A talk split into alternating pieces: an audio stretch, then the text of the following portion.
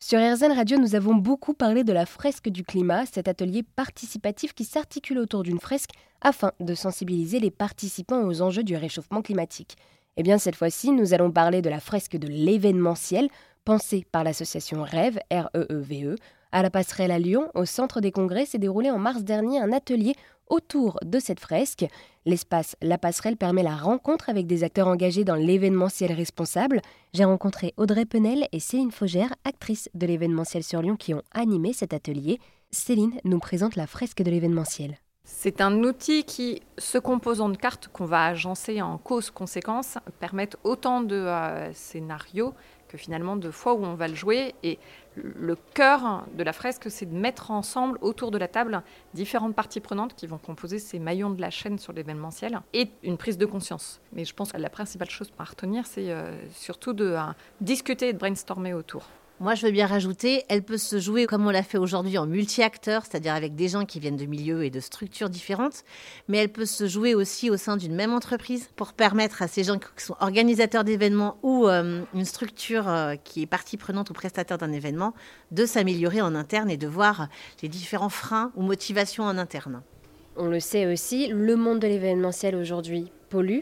Est-ce qu'on pourrait revenir voilà, sur le constat qui a poussé à faire cette fresque de l'événementiel? Euh, l'événementiel euh, a une chance, c'est-à-dire qu'on doit absolument rentrer dans la transition écologique. Avec le nouveau rapport du GIEC qui vient de sortir, je crois qu'à un moment, il n'y a plus de doute.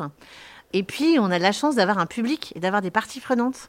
Et il y a une carte euh, que j'aime beaucoup dans la fresque, qui est la carte effet miroir, qui permet de sensibiliser quand on a 2000, 3000, voire plus de personnes euh, sur place et qu'on a montré qu'on a fait un événement éco-responsable euh, et qui était très bien. Et eh ben voilà, si on peut sensibiliser une partie de ces gens, euh, c'est important. Je compléterai en disant l'événementiel est un milieu qui est en permanence en train de se réinventer parce qu'on essaye de faire un événement différent d'un autre. Donc c'est une filière qui a une capacité également à s'interroger et du coup à recomposer avec les contraintes qui sont celles que l'on a aujourd'hui, effectivement sur lesquelles on n'a plus de doute le fait de mettre en place un plan A, puis plan B, puis plan C éventuellement.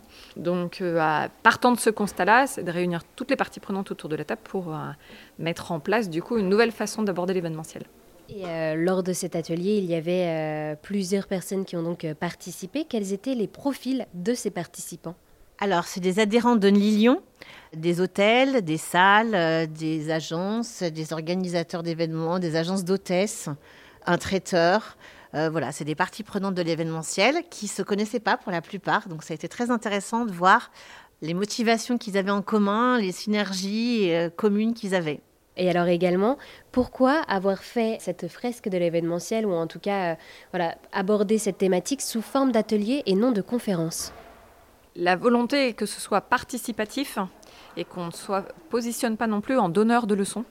On a constaté dans les groupes qu'il y avait beaucoup d'idées qui venaient euh, des différents participants. Et c'est cette faculté-là, du coup, à réaliser que sur un territoire local qui est celui de Lyon, là, il y a déjà des initiatives qui sont en place et qu'on va aller s'inspirer des autres.